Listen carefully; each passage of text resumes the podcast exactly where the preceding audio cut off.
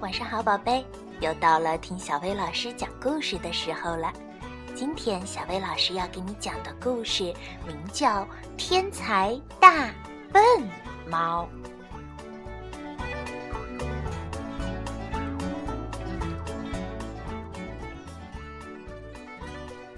咪咪是福特家养的虎斑猫，每天早上咪咪都会坐在门口等开门。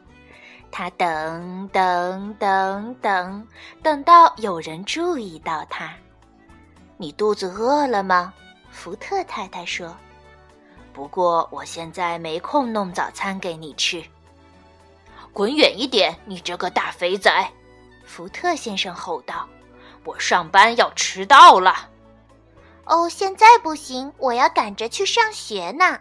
苏西小姐说：“别挡路，笨蛋！”小主人马克嚷道。咪咪一点儿也不介意，他继续等，直到福特太太再次注意到他。你为什么不会自己弄早餐呢？你这只大笨猫，老是害我迟到。不过，咪咪终于吃到了早餐。日子一天天的过去，咪咪每天辛辛苦苦的等着别人为它开猫罐头，喂它吃早餐、中餐和晚餐。终于一天早上，它受不了了，咪咪爬上碗橱，拿下了猫罐头，然后打开，给自己舀了满满一勺肉，慢慢享受。屋子里突然安静了下来，大家都睁大眼睛看着咪咪，忘记了赶时间。我都不知道，原来咪咪这么聪明。福特先生叫道：“真是太神奇了！”福特太太也说：“哇！”苏西和马可也惊讶的说不出话来。第二天，福特太太给咪咪一只钥匙。这只钥匙是你的，你可以自己开门。咪咪照着做了。哦，你真是聪明！福特太太高高兴兴地出门上班。又过了一天，福特太太把自己的提款卡交给咪咪。我忘了买猫罐头，你可以自己去银行提钱买猫罐头吗？咪咪点点头。嗯，你真聪明。我得去赶车了。咪咪到银行用提款卡领了一些现金，买了两个猫罐头。邻居们看到他抱着罐头回家，都吓了一跳。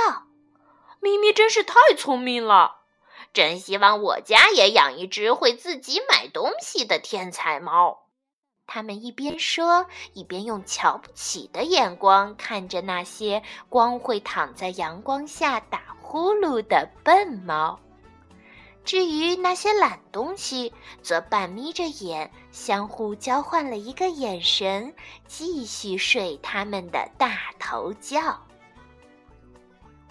咪咪虽然也很想和他的邻居们一起躺在太阳底下打呼噜。不过他实在太忙了。午餐时间到了，他的肚子饿得咕咕叫。他决定去领一些钱，找一家餐厅坐下来。这家餐厅的菜做的棒呆了，和这些食物相比，猫罐头简直不是猫吃的。他真搞不懂自己以前怎么会受得了呢？于是，咪咪临走时赏了侍者一大笔小费，连餐厅老板都过来和他挥手告别，其他的客人也都微笑地看着他。第二天，咪咪逛街买东西，还去看了场电影。他每天都做点不一样的事，交一些新朋友，日子过得有趣极了。那些笨猫成天只会躺在太阳下打呼噜，简直是浪费生命。一天，咪咪正准备去他最喜欢的那家餐厅吃早餐，福特先生和福特太太叫住他。福特太太收回了他的提款卡。福特先生说：“我们得谈一下。你虽然很聪明，但是太会花钱，我们养不起你。从现在起，你要自己付账单，而且我们还要跟你收租金。我想你应该去找份工作。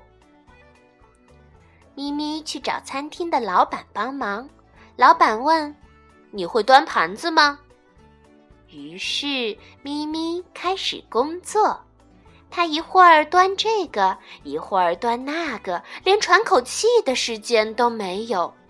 到了晚上，他觉得自己快要累死了，可是还要弄饭给自己吃，把脏盘子洗干净。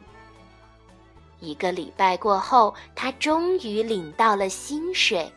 不过，他的薪水扣掉账单和租金之后，只剩下一点点钱，刚好够他买一个猫罐头。礼拜一的早上，咪咪实在太累了，爬不起床。上班时，他迟到了。老板把他叫到旁边，对他说：“有许多客人跟我抱怨，说你动作太慢，让客人等太久。”很抱歉，我不能再用你了。当福特先生和福特太太知道咪咪失业的消息后，他们一点儿也不同情咪咪可怜的遭遇。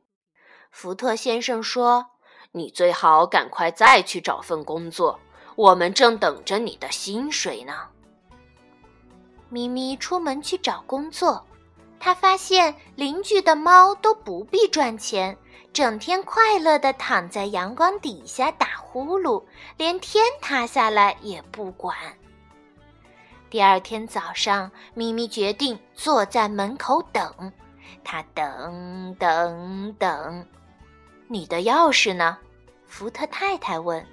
咪咪假装听不懂，他只是一直坐在门口等等等。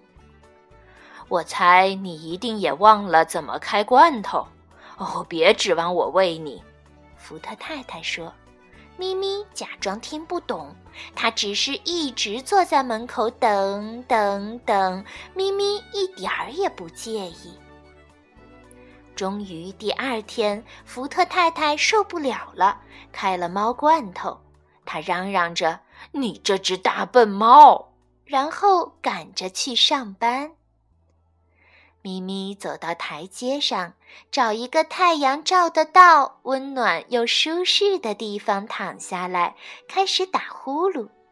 他的邻居半眯着眼，相互交换了一个眼神，好像在说：“这才是真的聪明，天才大笨猫。”好啦，今天的故事就到这儿了。要想收听更多好听的睡前故事，就来微信公众号“小薇老师讲晚安故事”。小薇老师在这里等你哦，晚安，宝贝。